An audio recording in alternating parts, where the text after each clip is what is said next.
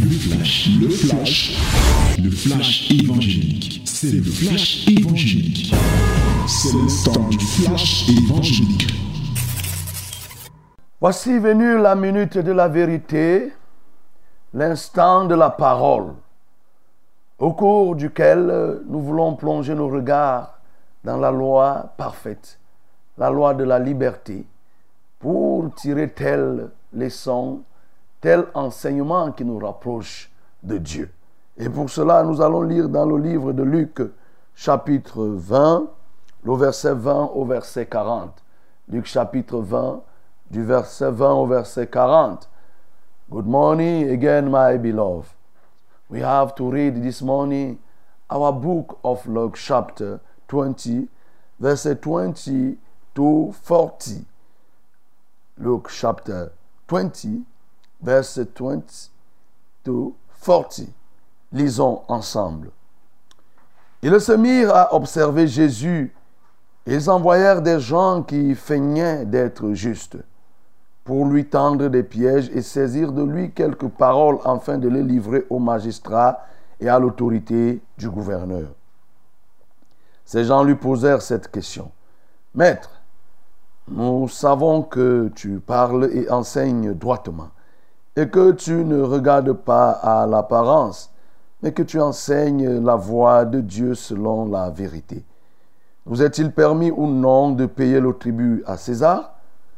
Jésus, apercevant leur ruse, leur répondit, Montrez-moi un denier. De qui porte-t-il l'effigie et l'inscription De César, répondirent-ils. Alors il leur dit, Rendez donc à César ce qui est à César et à Dieu ce qui est à Dieu. Ils ne purent rien reprendre dans ses paroles devant le peuple, mais étonnés de sa réponse, ils gardèrent le silence. Quelques-uns des Sadducéens qui disent qu'il n'y a point de résurrection s'approchèrent et posèrent à Jésus cette question. Maître, voici ce que Moïse nous a prescrit. Si le frère de quelqu'un meurt, ayant une femme sans avoir d'enfant, son frère épousera la femme et suscitera une postérité à son frère. Or, il y avait sept frères. Le premier se maria et mourut sans enfant. Le second et le troisième épousèrent la veuve. Et il en fut de même des sept qui moururent sans laisser d'enfant. Enfin, la femme mourut aussi. À la résurrection, duquel d'entre eux sera-t-elle donc la femme? Car les sept l'ont eu pour femme. Jésus leur répondit, les enfants de ce siècle prennent des femmes et des maris. Mais ceux qui seront trouvés dignes d'avoir part au siècle à venir et à la résurrection des morts ne prendront ni femme ni mari, car ils ne pourront plus mourir parce qu'ils seront semblables aux anges et qu'ils seront fils de Dieu, étant fils de la résurrection. Que les morts ressuscitent, c'est ce que Moïse a fait connaître quand, à propos du buisson, il appelle le Seigneur le Dieu d'Abraham, le Dieu d'Isaac et le Dieu de Jacob. Or, Dieu n'est pas Dieu des morts, mais des vivants, car pour lui, tous sont vivants. Quelques-uns des scribes prenant la parole dirent, Maître, tu as bien parlé. Et ils n'osaient plus lui faire aucune question. Quelle merveilleuse histoire alors, quel merveilleux témoignage.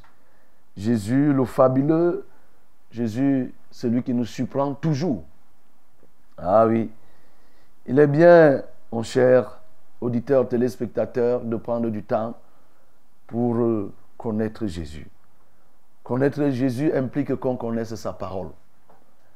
Mais au-delà de sa parole, qu'on connaisse ses actions, ses réactions, qu'on connaisse ses, œuvres, comment il s'est comporté face à telle situation. Et ça va beaucoup t'aider. Oui. Voyez, Jésus est l'homme le plus dynamique. Jésus n'a pas agi de manière statique. Par ici, il vient, si on l'attaque de ce côté, il le sautille, il avait tout. Parce que s'il était statique, bloqué, on aurait peut-être même précipité son temps. Et ce témoignage nous parle de ces hommes, bien sûr, qui vont se mettre à questionner Jésus. Et comme hier nous l'avons dit, ils ne vont pas se fatiguer, ils vont continuer, parce que Jésus enseignait dans le temple. Et hier, nous avons dit que c'était les principaux sacrificateurs, c'était les anciens, c'était les scribes.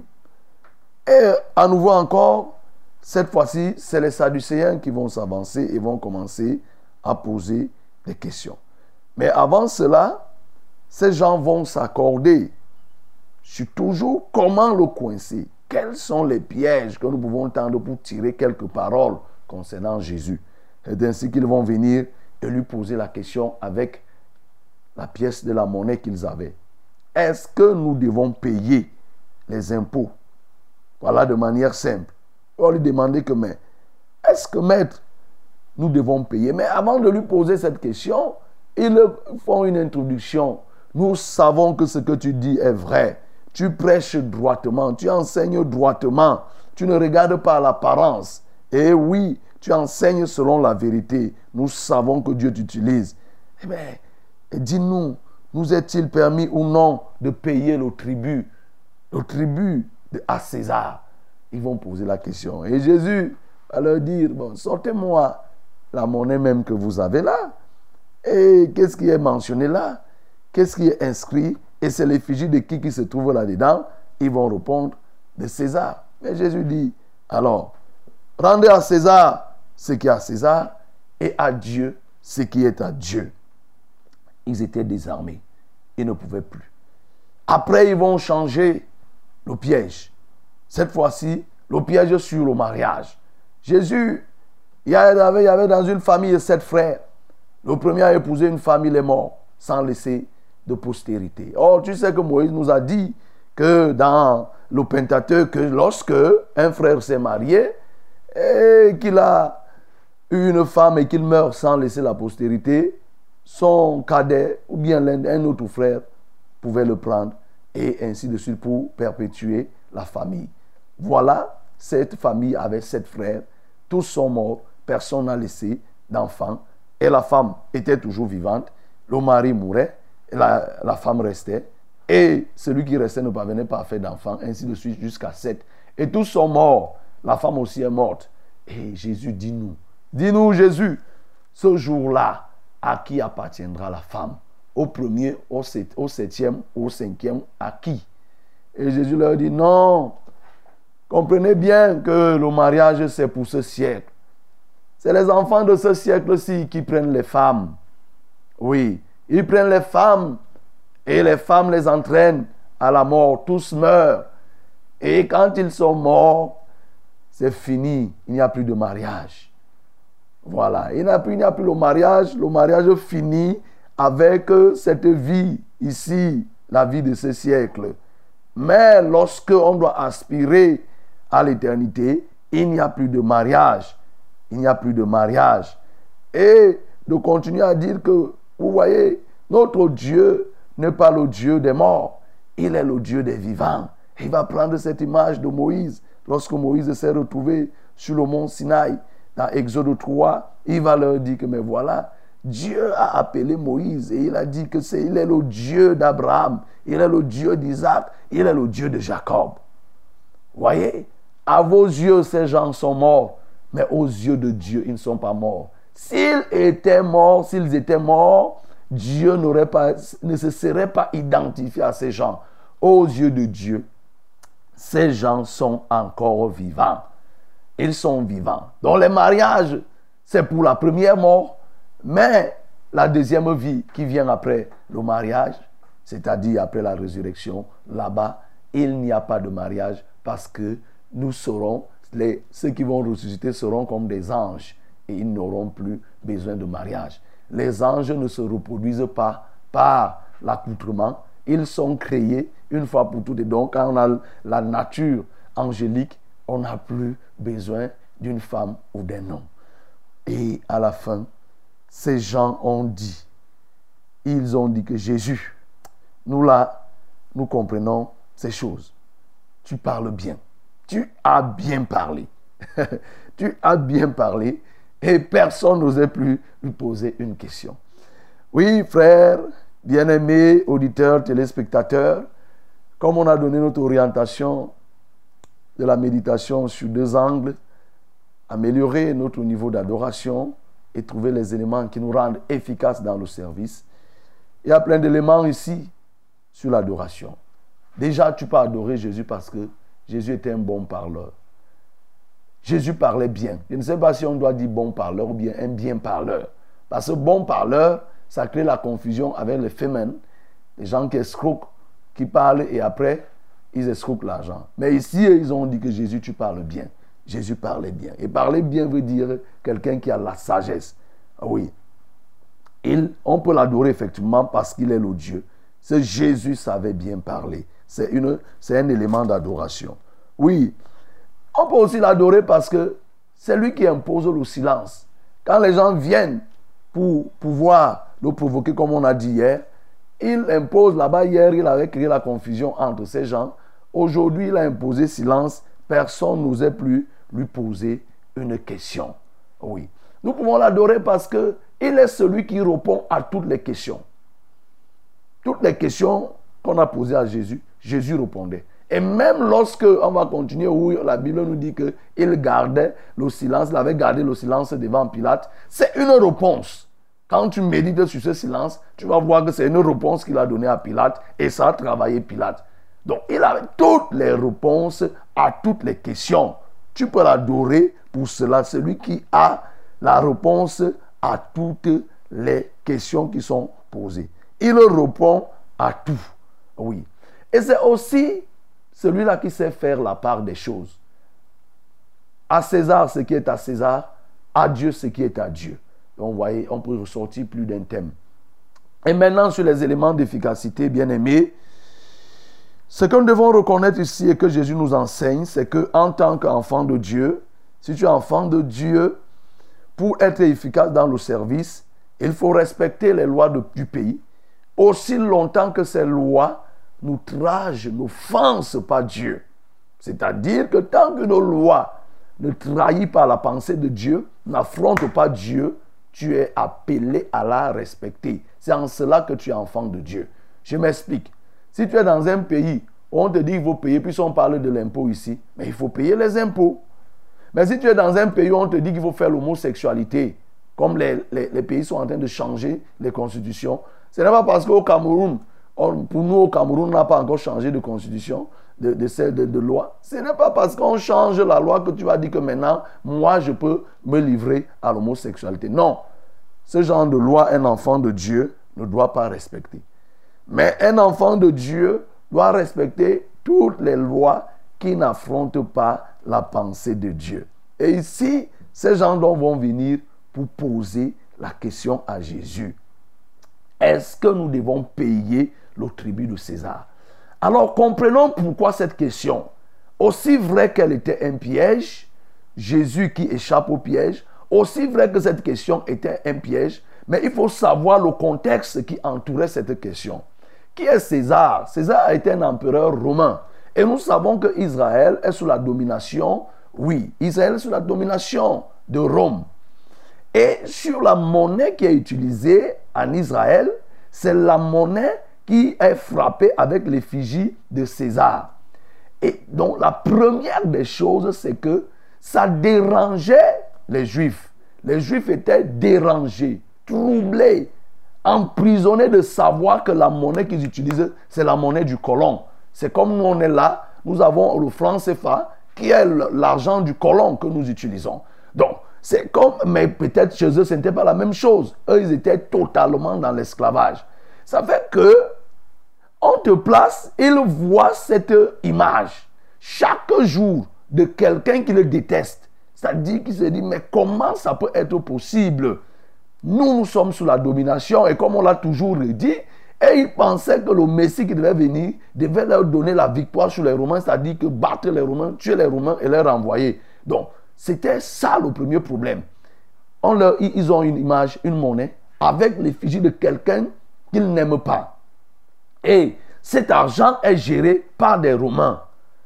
Et aussi, il se pose des questions. Doit-on payer l'impôt qui est frappé de l'effigie de quelqu'un qu'on n'aime pas et qui est contraire à la parole de Dieu Parce que là, n'oublions pas que dans les dix commandements, il est écrit que tu ne te feras point d'image taillée. Donc ces juifs avaient ce problème. Vous savez que les juifs, ils comprenaient la parole qui les arrangeait. Quand ils veulent tirer un avantage, ils cherchent quelque chose qui va les arranger. Donc ils comprennent que non, il y a l'image de César sur la monnaie, alors qu'il est écrit que tu ne te feras point d'image taillée. Et donc, ils veulent profiter de cet environnement, d'une situation qui se voulait politique. Parce que là, nous sommes en train d'entrer dans le domaine politique pour entraîner Jésus dans le domaine politique, le sortir du spirituel, l'entraîner dans la politique et le coincer là-bas. Si Jésus dit que non, il ne faut pas payer, ils seront contents parce que Jésus a répondu à la question. Et, là, Jésus les a ralliés sur le fait qu'ils n'aiment pas César, mais ils seront doublement contents parce qu'ils auront piégé Jésus. Donc vous voyez, c'était ça le contexte. Et même hier, quand vous voyez, Jésus leur a posé la question, le baptême de Jean venait-il, comme on a vu hier, le baptême de Jean venait-il de Dieu ou des hommes?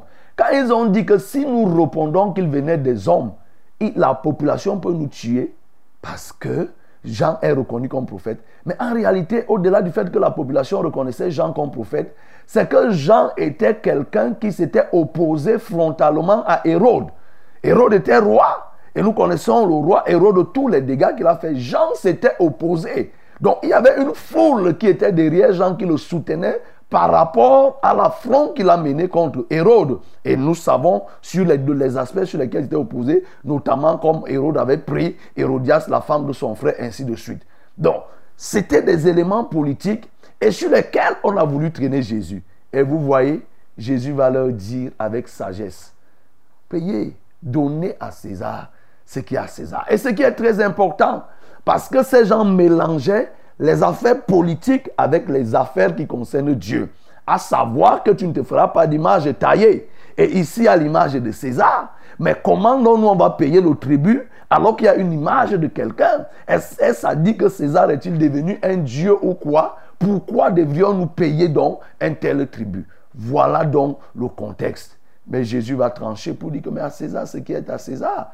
Ça ne veut pas dire que si vous payez l'impôt comme qui a l'effigie de César, vous êtes en train d'adorer César. Et encore plus, ce n'est pas pour autant que vous, vous ne devez pas vous engager à servir Dieu.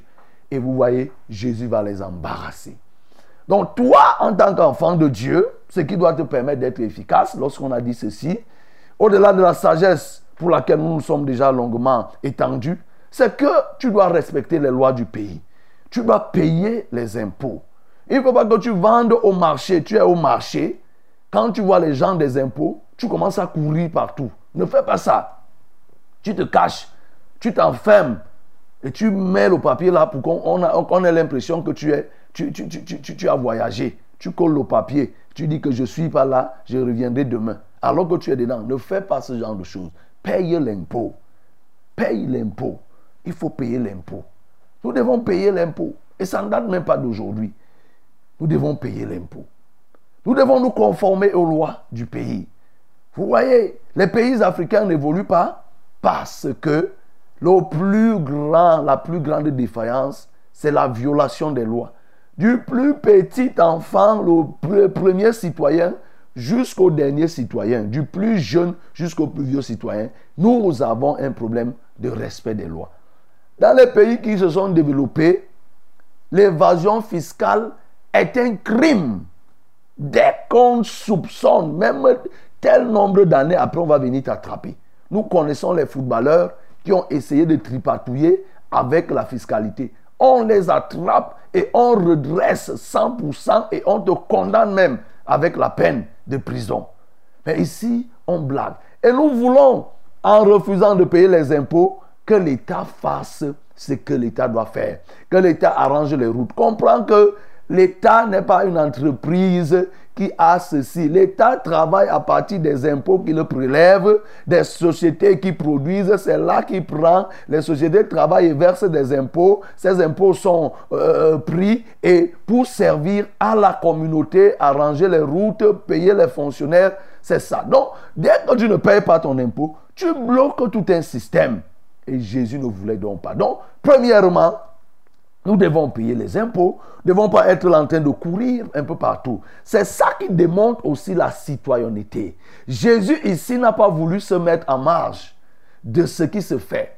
Non pas qu'il partageait la totalité des lois, euh, bien sûr du gouvernement, mais vous savez quand il a rencontré Hérode, ce qu'il a dit à Hérode, Jésus n'était pas quelqu'un, ce n'était pas un conformiste. Mais au moins sous cet angle, Jésus a vu qu'il était normal. Bien aimé, les lois qui sont normales dans ton pays, il faut les respecter. Si une loi ne t'empêche pas de servir Dieu, une loi, une loi qui est productrice des avantages, de la bonne santé sur le plan social, il faut la respecter. Ne continuons plus à violer les lois. Prenons même les feux rouges. Vous voyez, c'est des lois qui sont là en route. Les feux sont là. On doit traverser au feu vert. Mais qu'est-ce qu'on voit? On viole allègrement. Nous ne devons pas violer les lois la conduite dans le sens inverse et tout et tout et tout. Ça, c'est la violation parce que la règle dit que voilà comment nous devons nous conduire. Oui, frère, nous devons comprendre ces choses. Si chacun balaie devant sa cour, tout le village sera propre. Si chacun respecte le peu de lois qui sont à son niveau, il va le pays va s'en sortir. Les sociétés travaillent, vous voyez, les sociétés détournent. On fait, il y a plusieurs déclarations on déclare des États qui ne sont pas justes. Les gens ne payent pas des impôts. Les impôts, l'évasion fiscale. D'autres transforment, ils envoient l'argent à l'étranger alors que le pays, un pays comme le nôtre, a suffisamment besoin de cet argent. Nous devons donc payer. Donner à Dieu ce qui est à Dieu, à César ce qui est à César. Bien-aimé, ne fais pas de mélange. Ce n'est pas parce que tu es serviteur de Dieu que tu vas créer le désordre. Ne sois pas cette source de désordre dans un pays en disant que tu es serviteur de Dieu. Ce n'est pas en créant le désordre que ça montre que tu sers Dieu. L'Église n'est pas là pour se lancer dans le militantisme, dans les affaires des affrontements avec le politique et tout, et tout, et tout, et tout.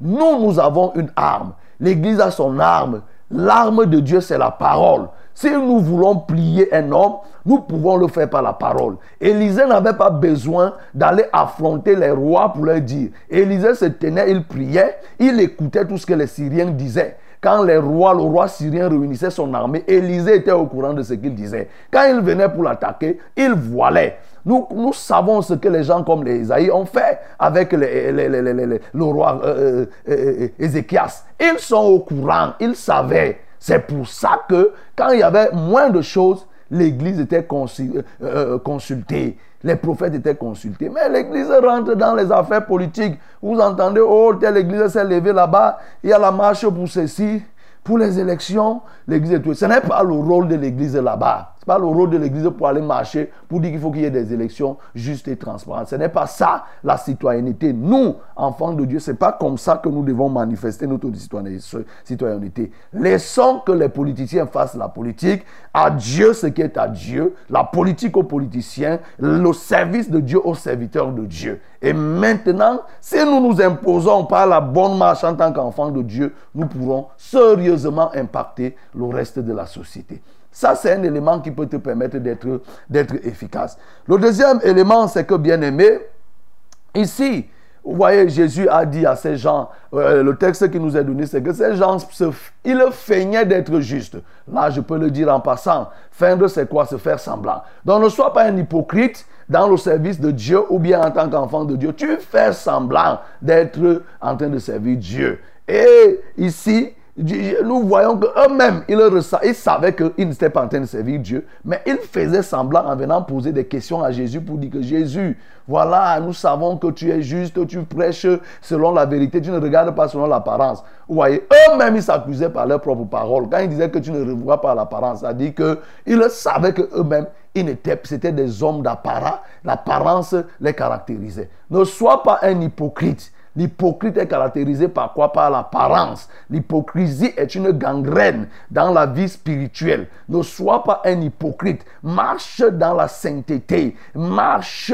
dans la pureté, dans la droiture. Ne jongle pas. Ne fais pas de servir Dieu. Ne paraît pas, ne fais pas le paraître. Sois sincère dans le service de Dieu. Voilà ce qui est bien. Et si ces gens sont venus, comme s'ils étaient des justes alors qu'ils n'en étaient pas. Et l'autre chose qui peut te permettre, bien aimé, c'est cette parabole sur le mariage que Jésus, on va poser à Jésus. Vous voyez, la question du mariage a toujours préoccupé et ces gens l'ont utilisé. Ce que nous devons ressortir ici comme leçon, c'est que premièrement, le mariage est une affaire de ce monde, de ce siècle. C'est-à-dire que quand tu te maries, c'est pour mourir. Tu te maries, le mariage est réservé aux hommes mortels. Le mariage aide uniquement pour cette vie. C'est une chose de cette terre. Et après cette terre, il n'y a plus de mariage. Tu dois déjà comprendre cela. Premièrement, le mariage ne t'ouvrira pas le royaume des cieux. Le mariage ne te fermera pas le royaume des cieux. Mais selon les cas, si tu l'as mal abordé, ça peut être une source d'égarement. Si tu n'as pas bien fait ton mariage, tu peux perdre toute ta vie, la vie éternelle. Quand tu as raté ton mariage, il y a un très grand risque que tu puisses rater la vie éternelle. Nous devons donc comprendre cela. Mais aussi, nous devons comprendre que Jésus, dans ce texte, a abordé les éléments de la fin. Comment ça va se passer? Comment les hommes vont vivre à l'éternité? Comment ça va se passer? Déjà, nous devons comprendre que lorsqu'on se marie, ce n'est pas le mariage, comme je le disais, qui nous aide à nous rapprocher de Dieu ou pas. Mais le mariage est une chose de cette terre. Et le mariage, comme lui-même il a dit que, mais ceux qui seront trouvés, dit, a dit que Jésus leur répondit, les enfants de ce siècle prennent des femmes et des maris. Mais ceux qui seront trouvés dignes d'avoir part au siècle à venir et à la résurrection des morts ne prendront ni femme ni mari. Oui, car ils ne pourront plus mourir parce qu'ils seront semblables aux anges et qu'ils seront des fils de Dieu étant fils de la résurrection. Vous voyez, quand on se marie, le mariage effectivement nous aide ici. Et quand on meurt, on n'a plus besoin du mariage. La mort permet donc de détruire le corps mortel qui est en nous. La mort n'est pas la fin de tout. La mort est le début d'une nouvelle vie. Et il dit ici que ceux qui seront appelés à la vie éternelle n'auront pas besoin de mariage, n'auront pas besoin de femmes, n'auront pas besoin d'hommes parce que ce sont des anges. Alors nous comprenons ici, bien aimés, que nous devons faire très attention. Ça pose la question de ce que nous observons, l'adoration des ancêtres, l'adoration des crânes.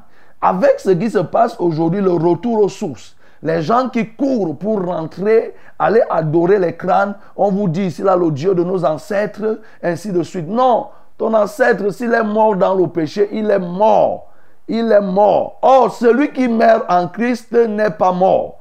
C'est ça que Jésus est en train d'enseigner c'est ce que nous devons ressortir ici là. Car la Bible nous dit que Jésus avait dit ici là que quiconque croit en lui vivra quand bien même il sera mort. Quand bien même il est mort, il vivra. Ici, il redit ça en d'autres termes. Ceux qui sont enfants de Dieu, même s'ils tombent c'est la chair qui est tombée. C'est l'humus qui est tombé. C'est-à-dire, c'est la poussière qui est tombée pour être détruite. Et lorsque la poussière est détruite, l'âme reste en vie. L'ange a dit que nous, notre corps angélique à ce moment ressort. C'est ce corps angélique qui vit. C'est ce corps qui permet que nous soyons en vie. C'est pourquoi il dit ici là que Abraham, Isaac, Jacob ne sont pas morts parce que eux ils l'ont servi et ils sont restés donc en vie. Si ton ancêtre a passé son temps à vivre dans la sorcellerie, tu ne peux pas le compter. Il est mort, il ne peut même rien apporter. Il n'y a pas de rapport entre les morts et les vivants. Les morts ne peuvent pas soutenir les vivants. Et nous voyons ici là des gens qui se battent pour aller chercher auprès des morts ce que les morts eux-mêmes n'ont pas eu. Qui t'a dit que quand quelqu'un meurt, il reçoit ce qu'il n'avait pas en étant vivant? Qui t'a dit? A dit qu'un mort, quelqu'un était pauvre dans sa vie physique. Aujourd'hui, il meurt, tu commences à aller le prier pour dire que donne-moi l'argent. Tu es mon papa, donne-moi l'argent. Papa, ne m'oublie pas. Papa, ne nous protège. Lui-même, quand il est mort là, qui le protégeait? Pourquoi il ne s'est pas protégé lui-même? Pourquoi? Voyez, il y a des gens qui disent, oh papa, je prie, oh, ne nous protège-nous. Oui, voilà, tu es allé là-bas, protège-nous. Maman, protège-nous. Nous avons besoin de ta protection. Mais pourquoi elle ne s'est pas protégée elle-même? C'est pourquoi le seul qui peut te protéger, c'est Jésus. Il est mort, il est ressuscité. Lui, il est vivant. Il peut protéger ceux qui sont vivants. Mais les autres là sont morts. Ils sont devenus, c'est la poussière, la poussière. Maintenant, leur âme attend le jugement. Et le jugement va se faire de manière, il y a deux voix qui vont souffrir. Il y a une voix pour la vie éternelle et il y a une voix pour l'enfer éternel, pour la souffrance éternelle. Donc, tu ne peux pas aller prier les morts.